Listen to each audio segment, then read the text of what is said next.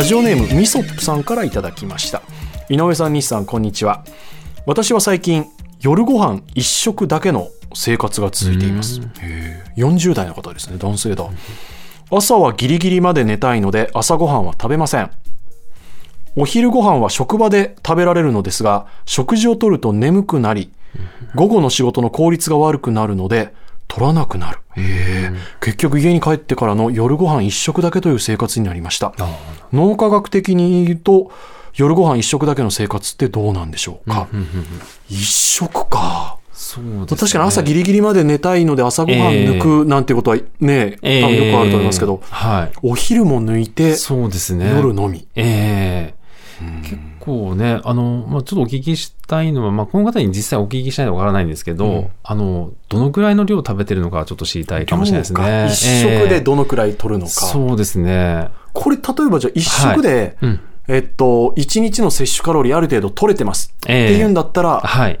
いいと取るんですか？いや、そうえっ、と、そうでもなくて、そうでもなくで、ただその方が、まあ、ストレスに感じてないとか、あとはその、まあ、例えばものすごくそれ太太ってしまうっていうパターンもあるんですよね。一食にしてしまうと。なんか体が飢餓状態になって、そうなんですよ。はい。結構栄養を取り込みすぎるってことですか？ええ、要は脂肪としてこう溜め込んでしまうっていうことが結構あのあるので、で、それであの、もし問題ないんだったら、まあ、それを無理やりやめさせる必要もないとは思うんですけど、ただ、その科学的な見地からあのはい言うと、やはりその一食の、あの、まあ、夜に食べて、で、実際朝まで、まあ、何時間あるかって、まあ、8時間とかあるとしてですね、でそうすると、あの大体その食事したものって、まあ、大体1時間から2時間で、まあ、消化されて、実際腸腸から吸収されて、で、血流として回るので、なのでもう4時間以降はもう血糖値が下がっていくんですね。はあ、はあはあはあはで、そうすると、あの脳にあの要はあのエネルギーが供給されない状態になってしまうので、そうするとこう低血糖状態みたいになってると、実は脳ってこう働きづらくなることが分かってますんで、なので記憶力とか、あと集中力が、あのご本人はもしかしたらそのずっと毎日続けてらっしゃるんで、気づいてないかもしれないんですけど、あの落ちてる可能性もありますね。で、あと気になったのが、そのお昼ご飯の時にこう眠くなるっていうことだったんですけども、うんでこれ眠眠くなるっていうのは、あのもしかするとその食べ過ぎてる可能性がありまして、はあ。ええで、私たちってこう、あの、まあ、大量の、例えば炭水化物を取ると、以前あの、ラジオでもお話しさせていただいたと思うんですけど、あの、血糖値スパイクといって、あの、急上昇血糖値になりまして、そうするとあの、インシュリンが大量に分泌されて、急激に血糖値を落とすんですね。で、そうすると低血糖状態になるので、あの、たくさん食べてもお腹が空いている状態。なので、それでこう眠くなるっていうことがあったりするんですね。だから、あの、一つとしては、その、もしかしたら、あの、一食が多いかもしれないので、あの、小分けにして食べるというか、はい。ああの、そうすると眠くならずに済むので、逆にそのパフォーマンス上がる可能性もあるかもしれないっていうところですかね。はい。それこそまさに低 GI 値でしたっけ、そうですね、低 GI 食っていうのがすごくいいかもしれないですね。だからそばとか、うんうんうん。はい、あの玄米とか、はい、あとライ麦パンとか、まあ、茶色い系のまあものっていうのは結構おすすめかもしれないですね。そうかだからそういう意味でその小分けにして食べるっていうのは理にかなってるんですね、うんあそうですねあの。ちょこっと食べって私は言ってるんですけど、はいはいはいはいはいあのまあ、一食まあ5回に分けて食べるっていうパターンもあるんですね。総カロリー量をまあ、はい慣らした上でそうですね回数をあ多くするっていう。多くするっていうなんはか考え方ありますもんね、い、そうですね。はい。なんかそれで言うとそのよく時代によって言われるのが人間という生き物はうんうんうん。一日何食にするのが理にかなってるのかみたいな、うんはい。3食は食べ過ぎだろ現代人とかってよくあるじゃないですか,、はいはい。ええ脳科学的には何か言えることってあるんですか？まあ、脳科学的にはなかなか難しいかもしれないですけど、まあ、ただその、まあ、その人のやっぱり時代によっても、その特性っていうのがあると思いますんで、だからまあ、自分の、まあ、例えば体重はそれで、あの、2食で増え続けるんであれば、まあ、何か問題があるかもしれませんし、あと健康にね、やっぱり影響がなければ、まあ、それは自分に合った食事の仕方なのかなって思ったりします。あの、よく牛乳がなんか、ね、いいとか悪いとかってあるじゃないですか。で、ただその、スーパーエイジャーって言われているその80歳を過ぎても、あの、すごくこう認知機能が20歳以上若い人たちの研究あるんですけど、その方って結構牛乳が好きだったりとか、あの、特に100歳以上元気に生きてる方っていうのは、結構な割合で牛乳飲んでるっていうリサーチもあるんですね。へーはい。なので、まあ、人によっても、まあ、個人差もちろんあるとは思うんですけど、まあ、肉好きなおばあちゃんとかもいるじゃないですか、元気な。はい。で、別に皆さんに肉食べなさいって言うわけじゃないんですけど、でもその人にやっぱり合ってるものっていうものを摂取していくっていうことは、すごく重要なのかなって思いますね。基本本当に個人差があるので、はい。極論1食でも3食でも5そうです食でも、ね。合うか合わないかあ、、そうですね。はい。体調がどうか？あ、おっしゃる通りですね。そうなんですよ。だから風邪をひいた時に食べたいものと、あの、例えば自分が元気な時に食べたいものが変わるじゃないですか。はい。例えば風邪ひいて、熱ある時に、なんかもう油切ったね、焼肉とかえー焼肉とか豚骨ラーメン食べたいかって言って、まあ、はい中にいるかもしれないんですけど、あの、ちょっと変わるんですよね、思考が。はい。で、これはその体の状態に合わせて、脳が何を食べればいいかっていうのを、こう、直感的にこう、あの、えっ、と、検索されてる。はい。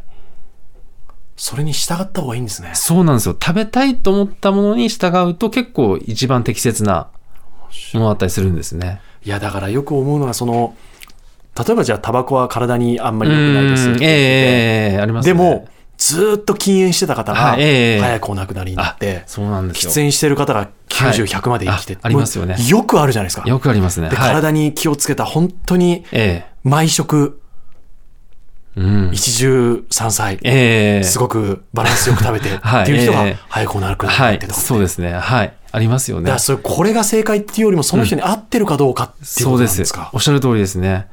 で、実際喫煙についても、実はもうデータが出てるんですよ。ええで、あの、要は喫煙してる人としてない人の認知症になる率、認知症ですか？ええあと、まあ、死亡率も、まあ、上がるんですけど、結果的に認知症になると。ああ、そっか。ええなので、その、喫煙してない人の方が、基本的に認知症になりにくいっていうデータが出てるんですね。で、これはまあ、あ今までの、まあ、常識としはいてじゃないですか。で、ここからが面白いんですけど、タバコを吸ってた方が、後年やめた場合、やめた場合。はい。要はきあの禁煙した場合。っうん。ていうのは認知症リスクが上がるんですよ。あの、吸ってる人よりも。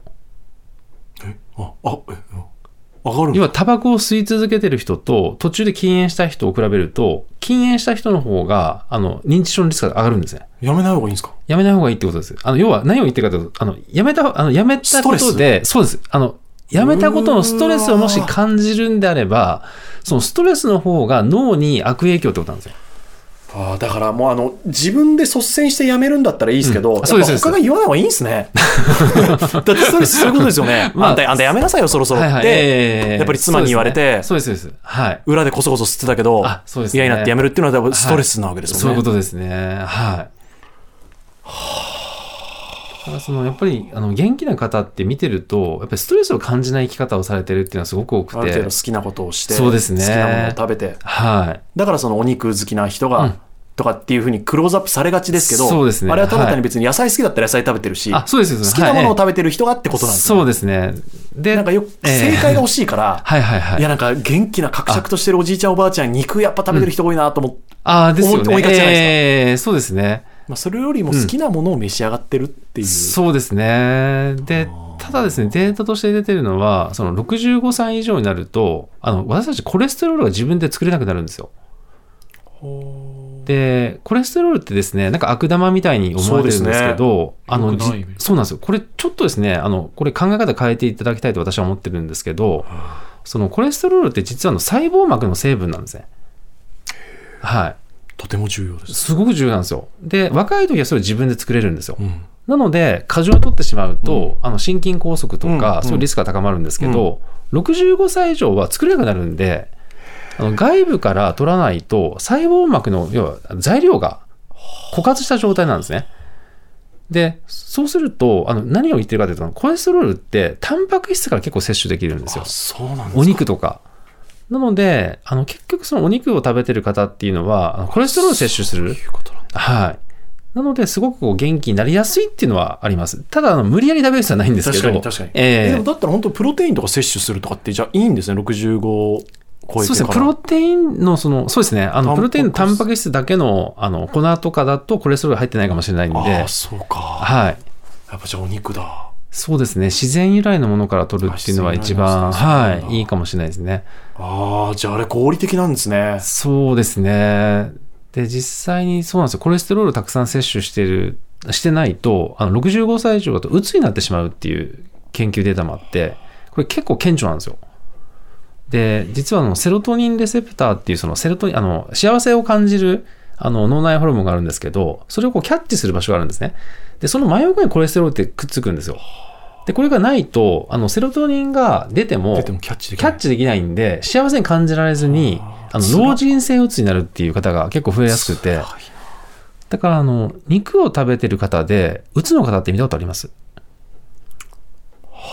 俺、うつなんだの、肉バリバリ食べて、っていうかだから、はい打つまでいかずとも自分の気分が落ちた時に、はい。お肉を食べたくなるかって言ったら、はい。やっぱりちょっと違いますもんうね。ん。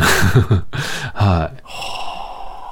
なんでに人間はその機能にしなかったんですかね？ん？65歳以上を、はい。だってコレステロールが必要なわけじゃないですか。あそうですねだったら脳から肉を欲した方がいいわけじゃないですか。はいはい。ええなのに年取ると肉ってやっぱりちょっとはい。食べなくなるじゃないですか。あ、そうですね。はい。脳はそれを作用してくれなかったんですね。65以降、肉食べた方がいいよってなった方が。まあそうですね。まあ肉ではなくても、まあ、あの、タンパク質だったらいいので、あの、まあ、例えば牛乳とかでもいいですし、ああ、牛乳ね。はい。ええまあ、あとでも魚飲まなくなええりますもんね。まあ そうですね。はい。え、先ほどの牛乳飲む飲まないってそこにもつながるんですか？その、あ、それはそうですね。あの、まあ、コレステロールっていうのもありますし、あと、まあ、基本的にタンパク質っていうことは、あの、まあ、あの、筋肉の量に比例するんで、はい。ぱり筋肉もやっぱりね、あの、つかなくなると、もう歩行が困難になって、確かに。結局寝たきりになってしまったりとかもう、その悪循環になりますもんね。そうなんでですよねやっ。ぱ歩けなくなると一気に。そうですね。はまあ、結構年を取るとあの小太りの方があの結構いいってよく言われるんですけど言いますよねはい、あの実際こうリサーチからもあの結構それは言えるっていうことが今分かってきてるんですねい筋肉量ってことなんですね。筋肉量もそうですしある程度の脂肪っていうのは要はコレステロールですよね。はい。悪じゃないってことですね、そこはね。そうですね。だから切り替える必要があるってことですね。やっぱり年を取っていくと。はあ、はあはあはあ。はいえなるほど。体の機能がもう変わってくるので、はい。65ぐらいをえ境そうですね。にはい。自分の体が変わるんだっていうことをちょっと理解すると、そうですね。摂取するものも変わるし、はい。おっしゃる通りですねそれはもうちょっとなんか広く知らせるべきですね。そうですねやっぱコレステロールってちょっと悪い、ええあ悪者っていうのは強すぎて、ですよね年1回の健康診断、え私結構遺伝もあってコレステロール出るんですよ。ああなるほどだからやっぱそのイメージすごく強いので、コレステロールは良くない良くないっていう。なるほど、そうですね。あの、心あの心臓疾患の率は、あの、コレステロール高いと上がるん上ですよ。がります。で、ただですね、あの、脳、脳梗塞のリスクは逆に減るんですね。あの、ココレステロール値が低い方が脳梗塞になりやすかったりとか、はい、あと、癌にもなりやすくて、え、な、えなはい。なんでですか？あ、要は、あの、コレステロール値が、あの、低いと、その細胞膜の成分が、あ、その話。はい、それで癌になりやすくなるんですか？癌になりやすくなったりとか、要は細胞が異常を起こしやすいっていうことですよね。うーで、結局あの全死亡率が上がってしまうんですよ、コレステロールが低いと。あの65歳以上の話なんですけど、あのそれ以下の方はあの別に高くなくていいんですけど、はい。だからちょっとその65歳以上の考え方を変える必要があるっていうところが今、研究会では言われてますね。それはちょっとぜひ発信してください。そうですね、結構いろんな医学会も今言ってるんですけど、なかなかまあ認知されない、ええまあ、ところではあるので。リスナーの皆さんからもね、引き続き日産に聞きたいことを募集いたします。懸命に日産への質問や脳科学、ノーライフと書いて、井上ドアのメールアドレスへと送ってください。ドアアットマーク tbs.co.jp、doa アットマーク tbs.co.jp です。